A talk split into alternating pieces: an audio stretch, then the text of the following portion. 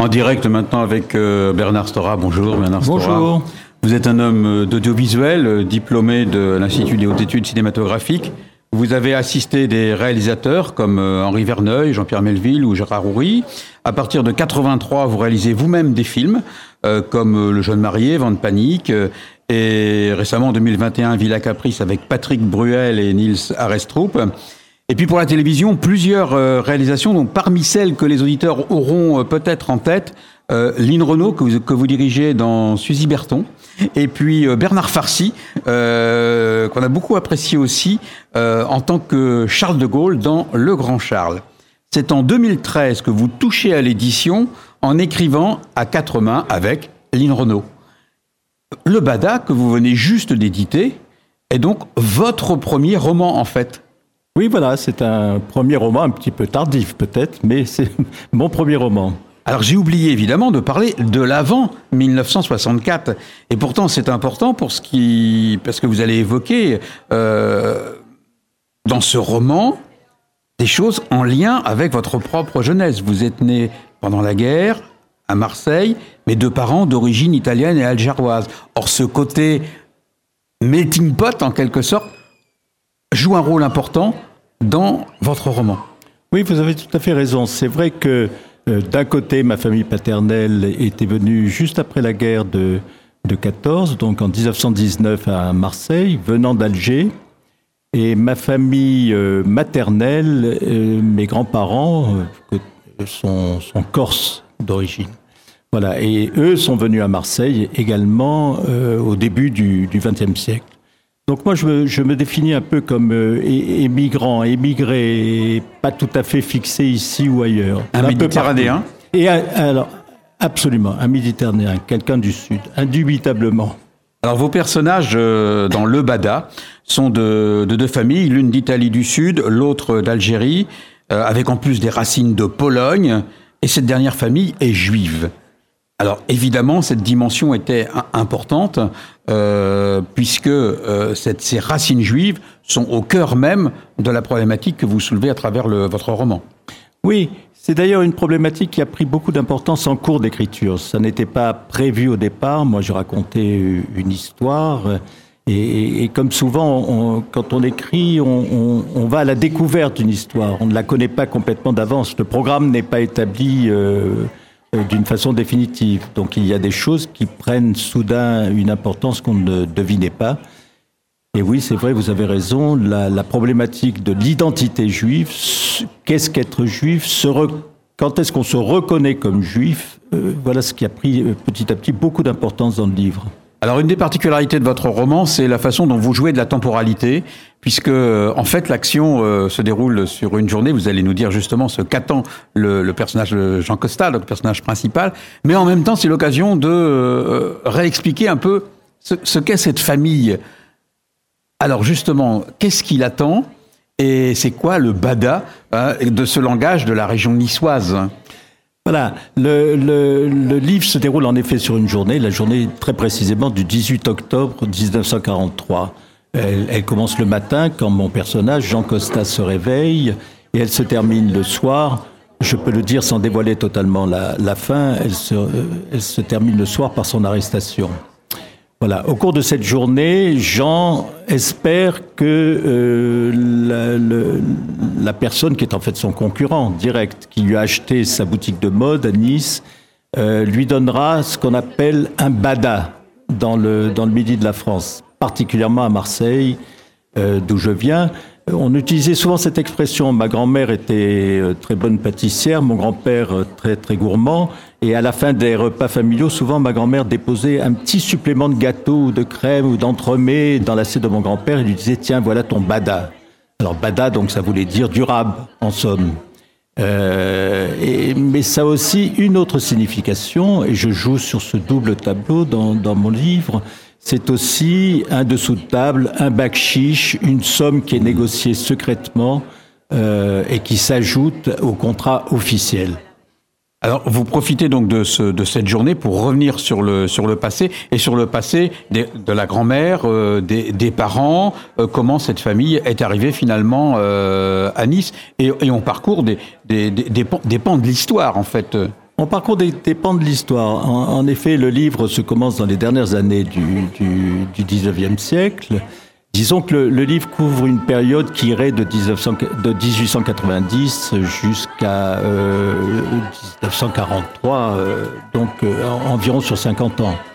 Et, et, raconte comment c'est une période qui, qui, a connu deux guerres, donc une, une période très lourde, très lourde.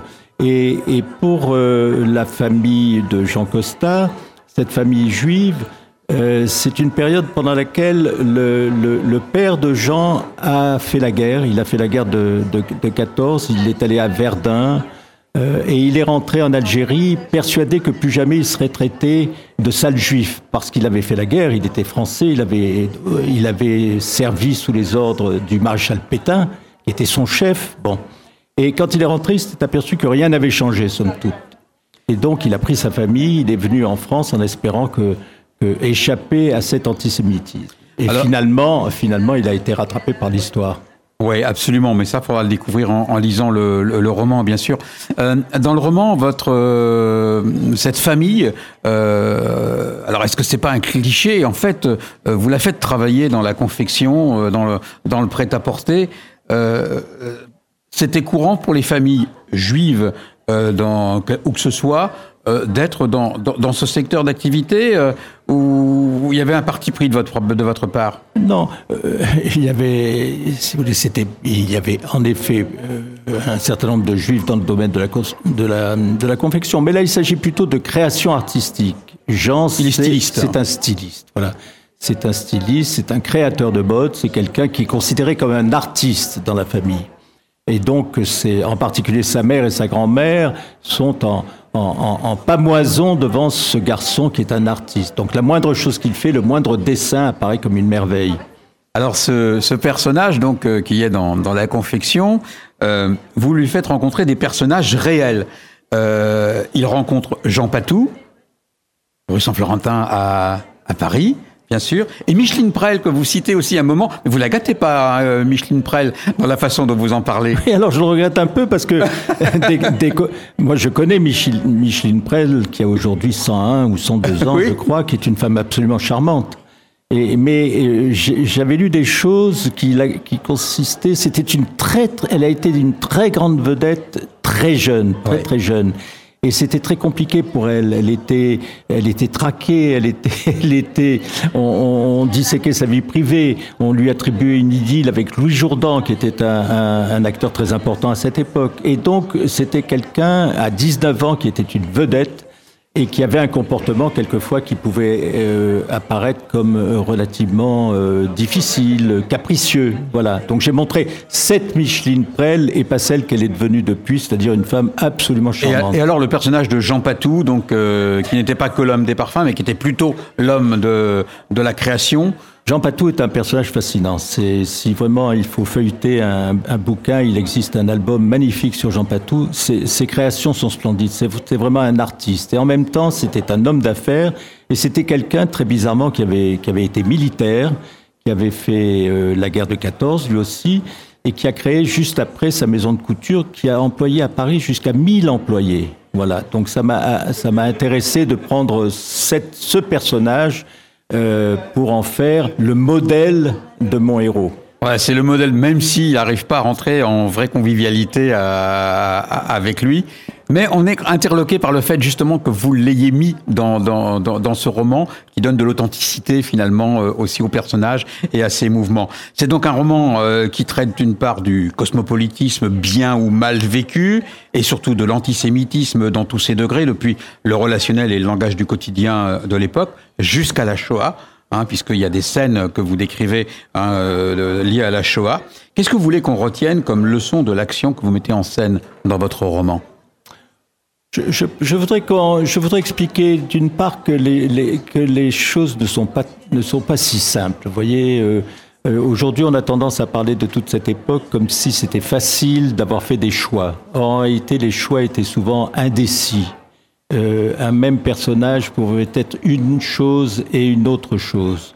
Euh, par exemple, le personnage du père de Jean, Ouais. euh, il est juif, il est persuadé que euh, les, les mesures de Vichy, premièrement, ne le concernent pas, et que d'autre part, ce sont des choses que le maréchal ignore. Voilà, on fait des, on fait des choses qui sont, qui, qui sont pas bien, il le sait, mais le maréchal ne doit pas être au courant. Son chef ne doit pas. et donc il vit dans le déni. Il vit dans le déni et dans et, et, et, et- et c'est, un peu cette situation qui fait que par exemple euh, à sa mort en 1941, 40 41, oui, euh, des gens se présentent pour monter la garde autour de sa dépouille, des gens qui sont, qui font partie justement de l'association des anciens combattants euh, et qui sont des partisans euh, acharnés du maréchal Pétain. Vous voyez, donc euh, les situations sont souvent complexes. Et, et je crois que le rôle du roman, c'est de montrer que tout n'est pas noir, tout n'est pas blanc, et que quelquefois on est dans un indécis, un indécis qui fait qu'il faut avoir une certaine indulgence pour euh, euh, les gens qui ont vécu cette époque. Alors voilà, il faudra aller dans le roman pour en découvrir euh, davantage. Merci euh, Bernard Stora pour avoir évoqué avec nous Le Bada, euh, paru aux éditions de Noël. Merci à vous. Merci à vous.